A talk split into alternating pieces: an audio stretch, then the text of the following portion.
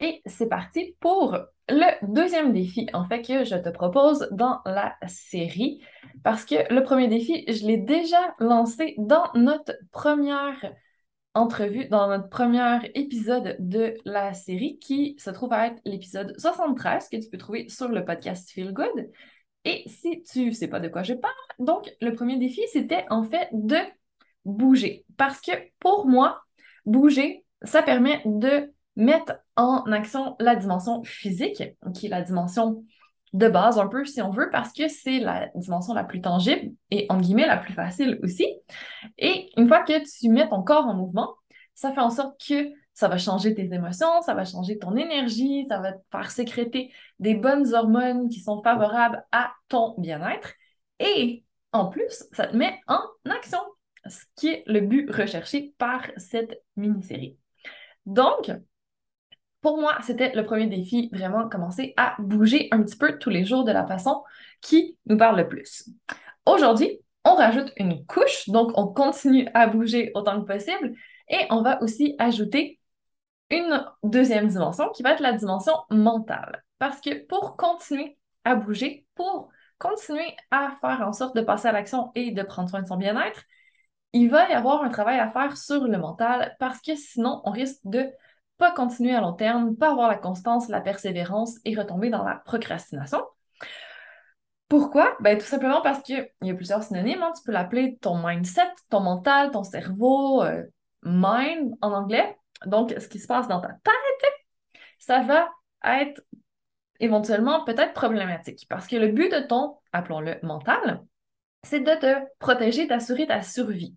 Donc, tout ce qui demande un effort va être perçu par ton mental comme un possible entrave à ta survie, un potentiel danger, un problème. Donc, c'est primitif comme façon de penser. Quand on décide de bouger, c'est pas une menace à notre survie. Donc, il faut apprendre à notre mental à se calmer un petit peu pour lui dire écoute, c'est sous contrôle, on peut le faire, ça va bien aller. Donc, quand on veut mettre en place une nouvelle habitude ou quand on veut simplement passer à l'action, c'est une sortie de zone de confort et il va y avoir ton mental qui va embarquer.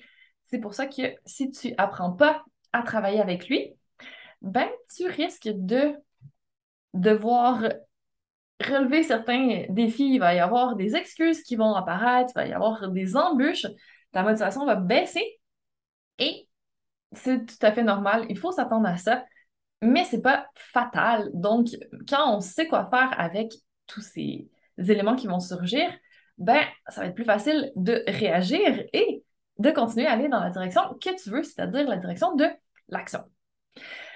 Donc, ceci étant dit, ton défi aujourd'hui, le deuxième défi, si tu l'acceptes, ça va être de booster ton bien-être mental en faisant du journaling pendant 5 minutes.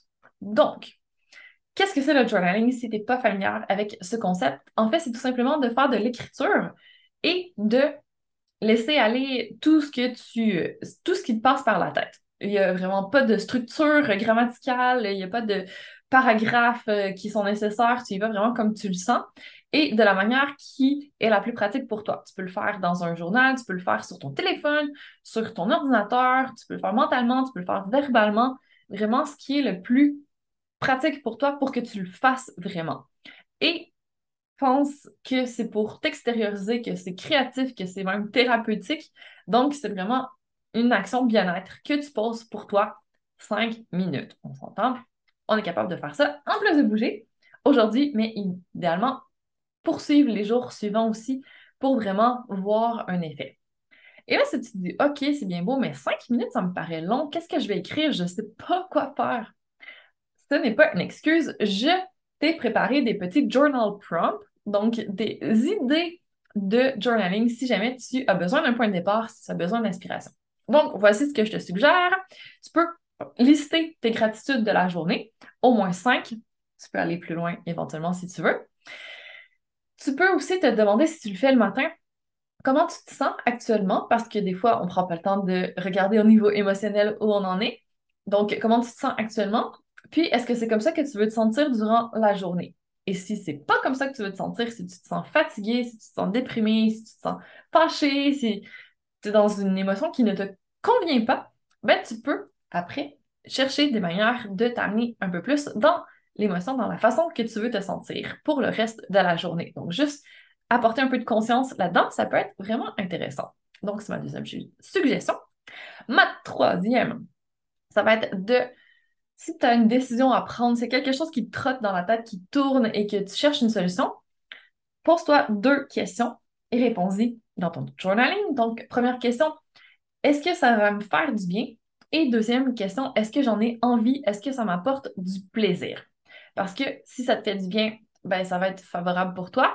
Puis si ça t'apporte du plaisir, si tu as envie de le faire, ben, ça va être plus facile aussi. Ça va être plus comme un jeu. Ça va être dans des émotions positives. Donc, c'est tout bénéfice en fait. Donc, si tu arrives à te poser ces deux questions, tu risques fortement de prendre une bonne décision. Sinon, c'est un problème un petit peu plus complexe que tu euh, procrastines, que tu n'arrives pas à trouver pourquoi, que tu es bloqué, je te recommande d'essayer troisième suggestion, non, quatrième suggestion, pardon, d'utiliser le Self-Coaching Model de Brooke Cassio, que j'ai déjà parlé à plusieurs reprises et que tu peux trouver comment faire. Je t'ai expliqué comment déjà dans un épisode de podcast, c'est le numéro 62 du podcast Feel Good, qui parlait d'arrêter de juger notre corps. Sujet super pertinent, mais je parle aussi du modèle de Brooke Cassio. Donc, si tu veux apprendre à l'utiliser, tu peux écouter cet épisode. Je mettrai le lien sous euh, la vidéo, sous l'épisode, dans les ressources.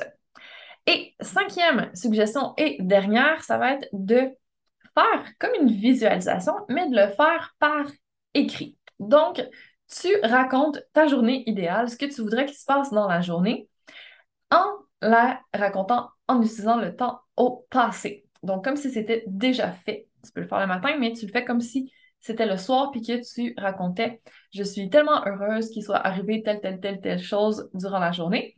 Et comme c'est un style de visualisation, je veux que tu y mettes vraiment tous tes sens, que tu mettes du détail, que tu parles des couleurs, des sons, des odeurs, des textures, des goûts, que tu y mettes vraiment beaucoup d'images pour que ton cerveau ait l'impression que c'est vraiment arrivé. Parce que le cerveau ne fait pas de distinction entre des souvenirs qui sont réels et des histoires que tu te racontes.